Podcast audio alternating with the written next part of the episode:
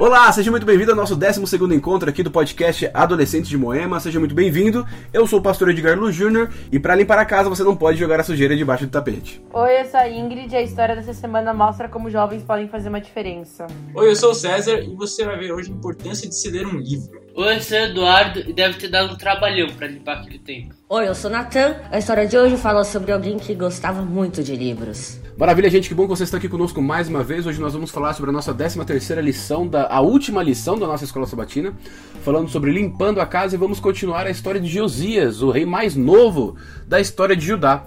E eu quero falar com vocês aqui, eu quero relembrar um pouquinho quem foi Josias.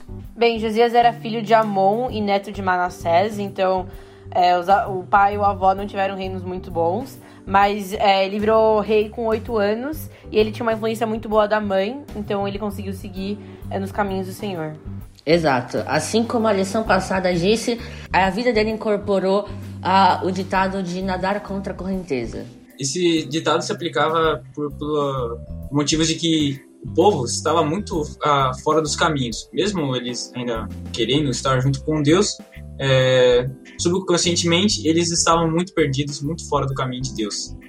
Então, essa frase mostra como é, Josias teria que enfrentar toda essa, essa correnteza indo para o lado contrário dele, dos caminhos do Senhor. Nós vemos o seguinte, que Josias ele, ele se focou em, em, restaurar o estrago que seu pai e que seu avô haviam feito no povo de Judá. E agora, ele no comecinho do seu reinado, ele começa a tomar as devidas precauções e começa a trabalhar para Deus. O que, que ele faz exatamente, gente? A primeira coisa que ele tem que fazer é destrói os, os, altar, os altares que o pai dele tinha construído. Também mata os profetas pagãos. Aí depois ele começa a restaurar o templo. Gente, mais uma vez eu tenho que fazer essa pergunta para vocês porque ela é muito importante. Por que, que restaurar o templo é tão importante para o povo de Israel, para o povo de Judá? Eu acho que era para mostrar a importância e a presença contínua de Deus com eles e tipo sempre reforçar a fé deles. Concordo. O templo em si era um símbolo da da promessa divina, porque Deus tinha dito assim para Davi para Salomão que ali ia ser um lugar de aliança. De todos os lugares, de todas as tribos, ele tinha escolhido justamente Jerusalém e aquele lugar para ser a sede de adoração da, da sua adoração. Ele disse que se o povo ele, ele se humilhasse, se arrependesse de seus pecados e orasse naquele templo, Deus ouviria as orações, perdoaria os seus pecados e sararia a terra. O templo de Deus, ele era a representação dele na terra, né? era a personificação de Deus na terra, assim, a, o Shekinah do, do Judá. Né? Então, se o templo estava é, fechado, ou poluído por coisas que tiravam a santidade do templo, era a mesma coisa que não querer Deus mais com eles. Então eles tinham que limpar o templo imediatamente. E além de tudo isso, acho que a importância do templo é que era uma representação do, é, do plano de salvação aqui na Terra. Então representava o plano de salvação de Deus. Abrir o templo de Deus era uma maneira de mostrar para o mundo que Deus ainda tinha espaço para trabalhar na vida das pessoas. E o legal é que Josias ele foi trabalhando no, no, no templo, foi restaurando, foi colocando a casa em ordem. E um sacerdote chamado Ilquias, ele estava um belo dia limpando o templo, estava tentando arrumar, colocar a casa em ordem. E o que, que ele acha?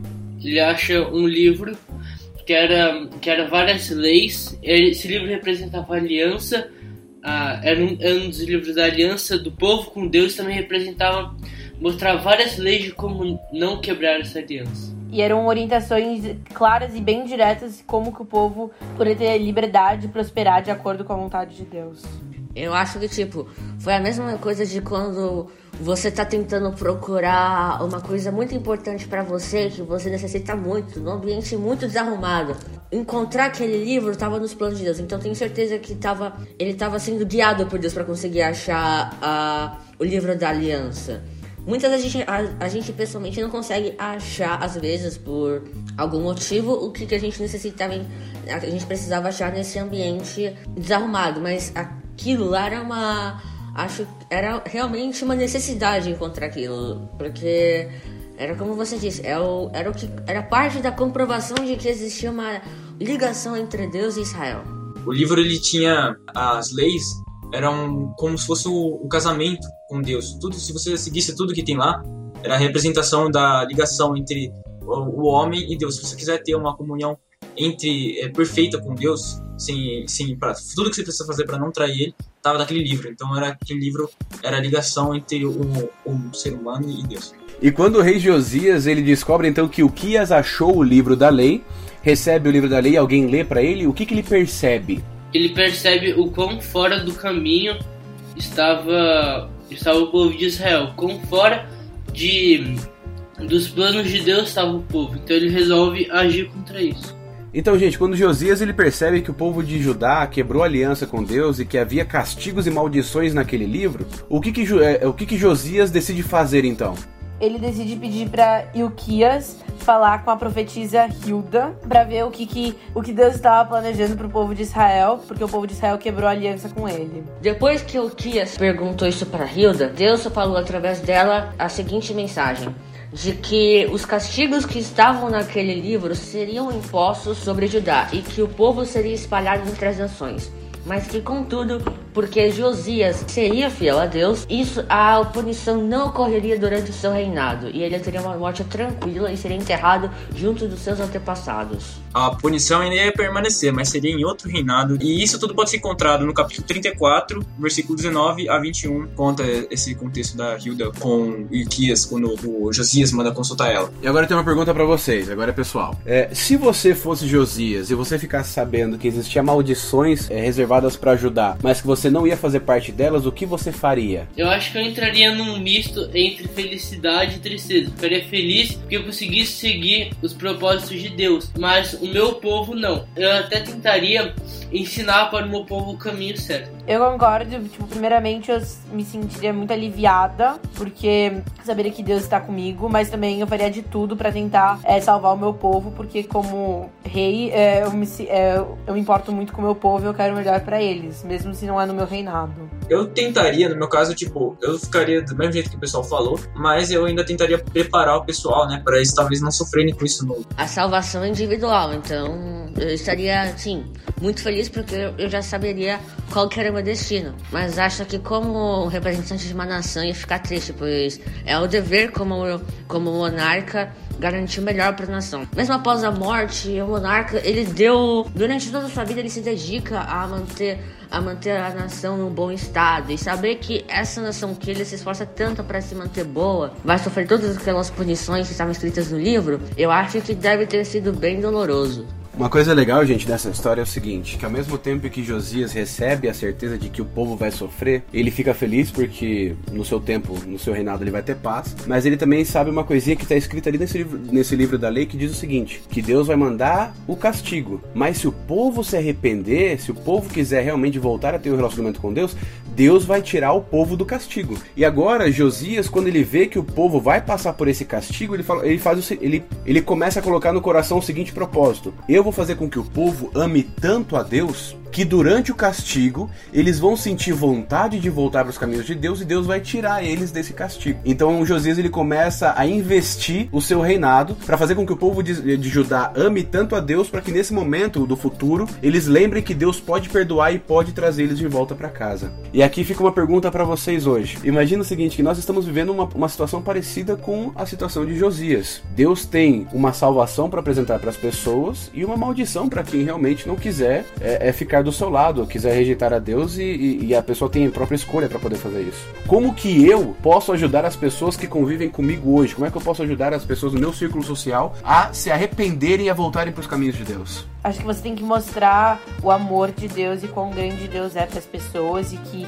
ele morreu na cruz para perdoar todos os nossos pecados. Então, a única coisa que a gente tem que fazer é pedir perdão, porque a salvação já é de graça. Eu acho que muitas vezes a gente tem que também mostrar as verdades, porque muitas pessoas acham que estão felizes aqui nesse mundo e esses prazeres, essa felicidade, a gente sempre tem que lembrar para eles que é temporário, que uma hora vai acabar, mas com Deus a nossa felicidade vai ser eterna. Além de você demonstrar para as pessoas ao seu redor, como também um exemplo vivo do amor de Deus, dando o seu melhor, mostrando a compaixão de Deus em sua vida, também é necessário não se esquecer da lição passada. As pessoas têm que saber que não importa quão longe não importa você tenha ido, não importa quão grande o seu pecado, Deus sempre vai estar de portas abertas Não importa quantas vezes você possa até mesmo ter é, ignorado o chamado de Deus no seu coração. Mesmo você pode aceitá-lo a qualquer hora, a qualquer momento. Nunca é tarde demais, a não ser que você mesmo decida isso. E uma coisa muito legal que aconteceu com Josias é o seguinte: depois que ele sai dessa mensagem, depois que ele, ele chora, depois que ele fica triste, ele fala o seguinte: olha, eu vou restaurar o amor, de, o amor por Deus no povo de Judá. E a primeira coisa que acontece ali a partir do capítulo 35 do livro de Segunda Crônicas é que ele faz uma celebração da Páscoa, uma libertação do pecado. Ele fala o seguinte: olha, eu vou levar vocês à história que deu início ao povo de Israel, a Páscoa, a libertação da escravidão do Egito. E vocês vão lembrar de um Deus que cuidou da gente desde o início da história desse povo e ainda pode cuidar de vocês mesmo durante o castigo. E ele vai fazer parte da sua vida e nós conhecemos o restante da história. O povo de, Israel, o povo de Judá realmente vai para Babilônia, mas depois volta e volta a ser nação, volta a reconstruir Jerusalém e eles continuam como nação até os dias de hoje. Gente, considerações finais. Uma coisa que eu prestei muita atenção e a gente pode trazer para nós dia a dias foi que Josias, quando ele leu o livro e reconheceu os seus erros, ele, fe ele fez algo, ele agiu. A gente sempre é, quando toda vez que a gente lê a Bíblia, a gente sempre tem que ler, refletir e agir. Se tem uma coisa para tirar nos dias de hoje, é que nunca é tarde demais para você ficar ao lado de Deus e que é sempre você ficar atento. Por mais que Deus ame muito a gente, ele é justo. Se você fez um acordo com Deus, cumpra esse acordo, fique ao lado dele. Ele ama muita gente, mas a gente também não pode viver a vida largada. A gente tem, não pode ser como o povo de Israel e esperar para que alguém como Josias faça essa restauração na gente. Acho que essa lição dessa semana mostra como uma boa liderança consegue influenciar a mente do povo. O povo tinha acabado de passar provavelmente as duas piores monarquias da história de Judá. Muitas pessoas estavam esperançosas de que Josias ia ser aquele que ia parar com essa decadência. É muito gratificante falar que essas pessoas estavam certas. A esperança delas não foi em vão. Eu acho que é sempre bom lembrar que a nossa, a nossa fidelidade com Deus a gente vai receber promessas e bênçãos. Só que no final, mesmo se a gente se perder no caminho, é, se a gente se arrepender com nosso, nossos pecados e pedir perdão, Deus é, vai ajudar a gente a voltar pro caminho dele. E como consideração final minha, eu quero lembrar para você o seguinte: ainda dá tempo sempre vai dar tempo de você pedir perdão a Deus, sempre vai dar tempo de você restabelecer a sua aliança com, com Ele. Você que está ouvindo a gente hoje aí, pode ser que você esteja passando por um momento difícil, pode ser que você esteja pensando que não existe mais solução para você. Na verdade, existe sim. Existiu para o povo de Judá naquela época e existe para você hoje, beleza? Então lembre-se, se você precisar de ajuda, nós estamos aqui para você também. Você pode entrar em contato conosco através aí do arroba do The Way. Você pode mandar aqui uma mensagem no nosso Spotify, pode tentar entrar em contato conosco. Nós vamos te ajudar a lembrar que existe tempo para você voltar voltar aos caminhos de Deus e participar da salvação que ele oferece. Gente, se você quer saber um pouquinho mais sobre o nosso conteúdo da lição e a história de Josias, recomendo que você leia a lição dessa semana e fique por dentro um pouquinho mais da história de Josias, que pode ser encontrada no capítulo 34 e 35 do livro de Segunda Crônicas, ok? Nós vamos ficando por aqui. Fique com Deus, um grande abraço e até mais. Falou! Tchau! Falou! Tchau!